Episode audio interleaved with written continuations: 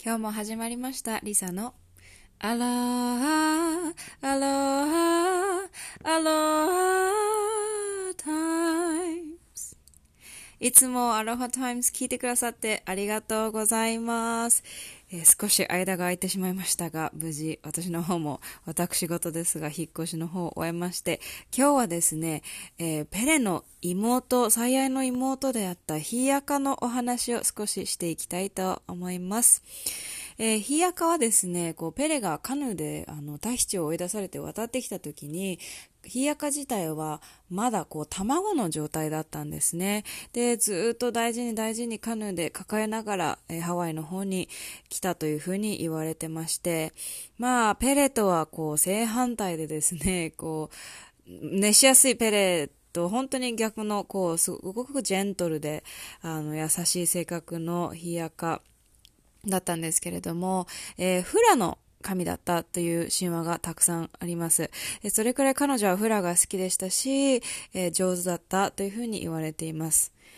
そしてですね、あのー、ヒヤカはですね、こうオヒアレフアという、あのー、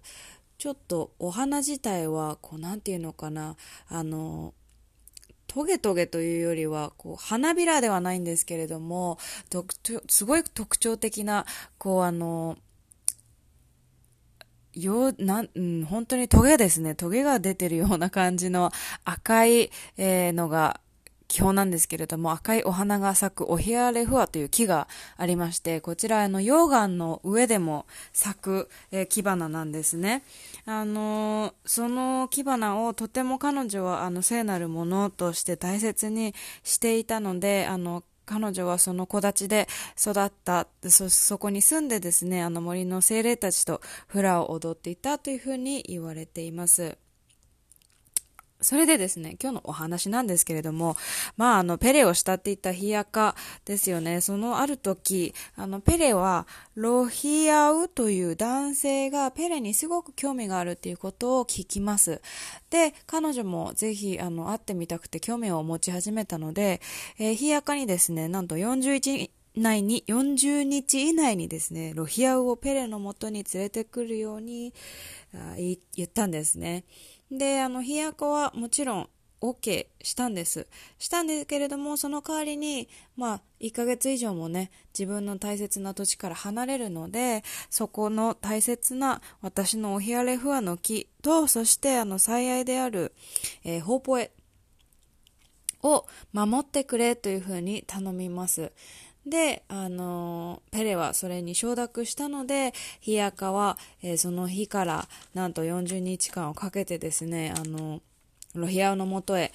探しに行くんですけれども、まあ道中はとても厳しくね、たくさんの出来事があったそうなんです。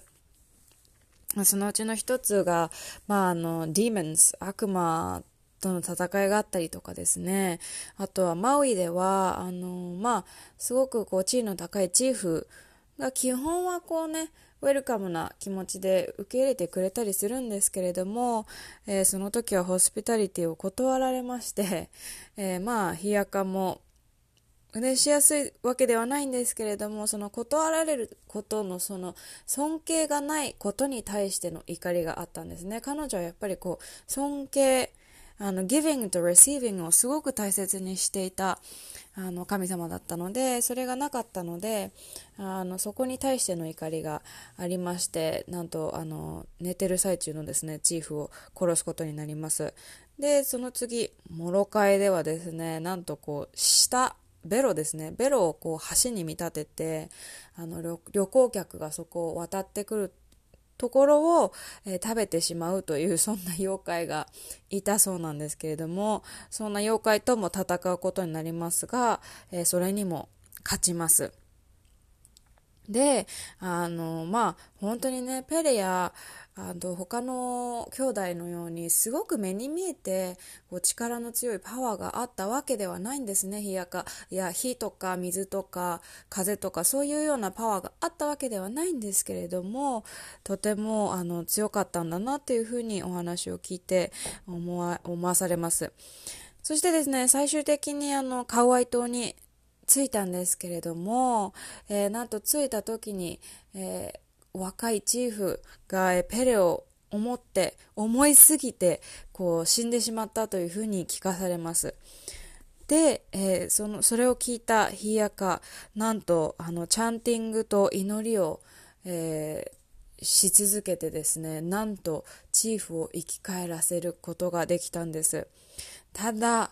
生き返ったのはいいんですけれども40日以内にその後ペレのもとに帰ることができませんでした。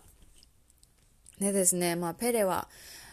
さっきも言ったように熱しやすい性格だったのであとね前にもこう自分のお姉さんとのあの本当にひどいこうトラウマになるようなやり取りがあったので、まあ、それからも来るのかなと思うんですけれども恐れからですねなんと日赤が裏切ったそして若いハンサムなチーフを奪ったんじゃないかというふうに思い込んでしまいます。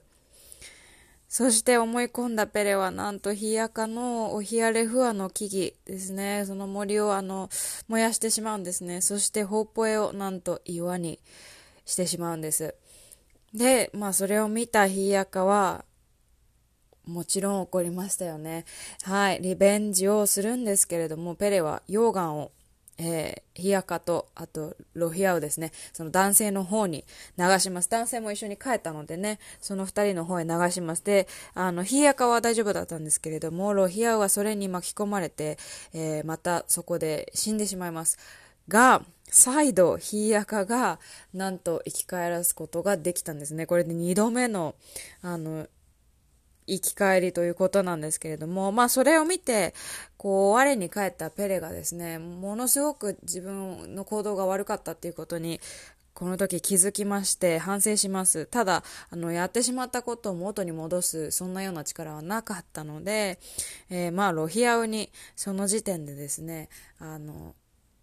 ペレもしくはヒヤカを選ぶどちらでも好きな方を選ぶように、えー、伝えます、まあ、それがこうペレのあの反省のこう行動だっていうのも少し面白い話なんですけれども。話によってはですねこうあのロヒアオがヒヤカを選んだとか選んでないとかそういうお話もあったりです。あとは1人で、えー、カウアイ島の方に帰ったですとかあのそのままペレとヒヤカと3人でそこで暮らしたなど、まあ、いろんなお話があるんですけれども、まあ、私がすごいあの好きなのはですねこうやっぱり目に見えて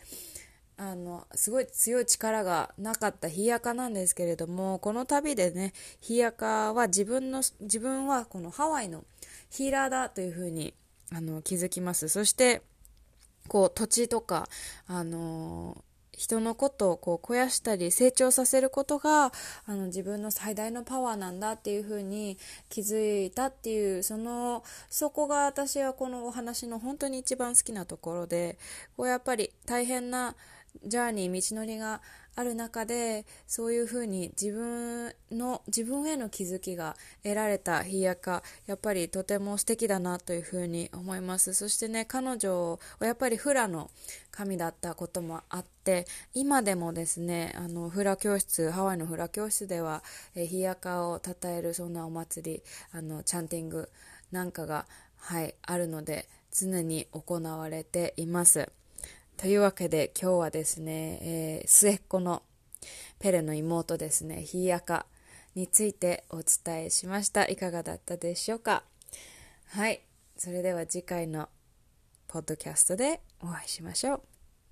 マハロヌイアローハ